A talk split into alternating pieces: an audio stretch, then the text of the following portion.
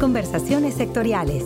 Oportunidades, innovaciones, mejores prácticas, casos de éxito e información relevante para mejorar el desarrollo del sector en la voz de sus protagonistas. Duda alguna, la colocación del primer bono social de género en México no solo es una innovación y buena práctica para FIRA, que es además la primera entidad financiera pública en América Latina en emitir un bono social, sino que marca también un antecedente sólido y transparente, una llamada a sumar voluntades y a voltear la mirada hacia una problemática real y dolorosa en México y en el mundo entero, que es la desigualdad de oportunidades para las mujeres. Las mujeres no somos el sexo débil, no somos el género opuesto del género masculino, somos el género compañero del género masculino y en el sector rural esta desigualdad entre hombres y mujeres se visualiza aún más en la exclusión financiera, en la falta de oportunidades y la falta de propiedades a nombre de las mujeres. Es por eso que esta semana te compartimos lo más destacado del grito Viva, como se denomina a la celebración que se realiza con motivo de la colocación de este bono de género de FIRA, que viene a representar, en palabras de María Ariza, directora de la Bolsa Institucional de Valores de México, un parteaguas en el mercado bursátil mexicano. En Viva estamos convencidos que vivimos un cambio en la forma de invertir en el mundo.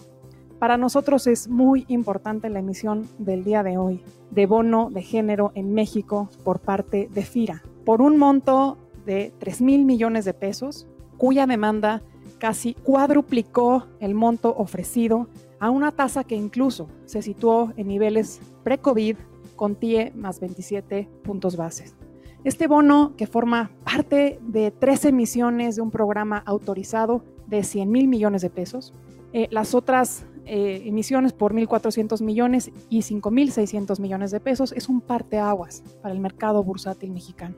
Pues no me queda más que felicitar a FIRA de nuevo, expresarles que desde Viva seguiremos trabajando por impulsar a México a través de su banca de desarrollo con instrumentos innovadores, sostenibles y de alto impacto para el crecimiento de nuestro país. Muchísimas gracias, muchísimas felicidades.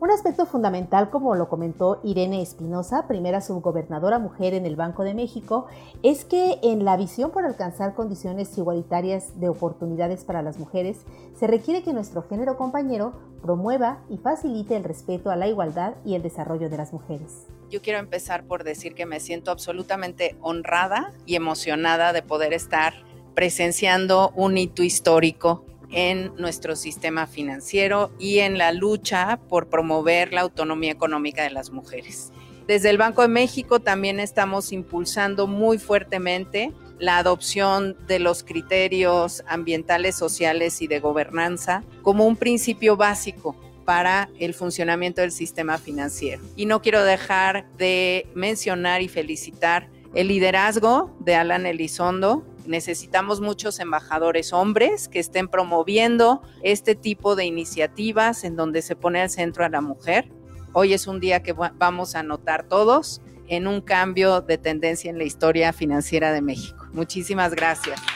En la decisión de apoyar esa iniciativa y conjuntar voluntades para poner a las mujeres en el centro de la atención y el desarrollo, Belén Sáenz, representante de ONU Mujeres, y Nadine Gassman de Mujeres México coincidieron en que este mecanismo de inversión contribuye a reducir las brechas de desigualdad. Escuchamos primero a Belén Sáenz de ONU Mujeres. Me refiero a mi segundo punto que tiene que ver con el financiamiento innovador que la emisión de un bono como el bono de género de hoy se está celebrando. Este financiamiento innovador ayuda sin duda a, a abordar las brechas de implementación en la Agenda de Igualdad de Género, en la Agenda de Desarrollo Sostenible 2030 de la que México es parte y desde luego ayuda al empoderamiento de las mujeres y con ello al empoderamiento de las comunidades. Contar con un bono cuyo marco de referencia está basado en la perspectiva de género específicamente, crea además de todo un mecanismo de rendición de cuentas que asegura que los recursos realmente se invierten en la igualdad de género y en el empoderamiento de las mujeres. Y la colocación de este bono eh, por parte de FIRA en Viva es innovadora con los tres ejes que han sido ya presentados y que aplaudimos. La inclusión financiera, el emprendimiento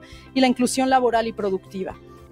Para el Mujeres es un gusto realmente participar en esta iniciativa donde se emitió el bono social de género, reconociendo la importancia de la igualdad de género, no solo, como bien decía nuestra colega del BID, como un tema de justicia social, pero también como una cuestión de eficiencia económica, como nos decía nuestra subgobernadora del banco. Finalmente, para cerrar el evento y agradecer el interés y apoyo de las instituciones presentes en este evento, en especial del Banco Interamericano de Desarrollo por su acompañamiento para la implementación del marco metodológico para la emisión del bono de género, el director general de FIRA, Alan Elizondo Flores, destacó que para FIRA es una obligación romper desigualdades de género y abrir oportunidades. Para nuestra institución, eh, la mayor parte del esfuerzo se enfoca en que la sociedad voltea este tema haga consciente del mismo. Y no solo cualquier parte de la sociedad, sino una parte esencial de nuestra sociedad, que es eh, la sociedad inversionista, en la cual el día de hoy eh, y en el día de la emisión logramos que pudiera voltear y nos mostrara eh, esa participación dentro de un contexto de lo que ha venido siendo llamado un capitalismo responsable y transparente. El FIRA es una institución de fomento, es una institución del gobierno y para nosotros no es una actividad que elijamos, es una obligación el que participemos en romper estas desigualdades, abrir posibilidades, igualar posibilidades a la mujer. Y bueno, con esta reseña que hoy compartimos, felicitamos a todo el personal de FIRA y como mexicanos nos congratulamos también de haber dado un paso más para construir una sociedad más igualitaria y más justa con las mujeres y en beneficio de nuestras próximas generaciones. Se despide de ustedes Cecilia Arista y en la producción Axel Escutia, deseando como siempre para todos y todas una excelente semana de labores. Hasta la próxima conversación. Este podcast es una producción de la Subdirección de Promoción de Productos y Servicios de FIRA.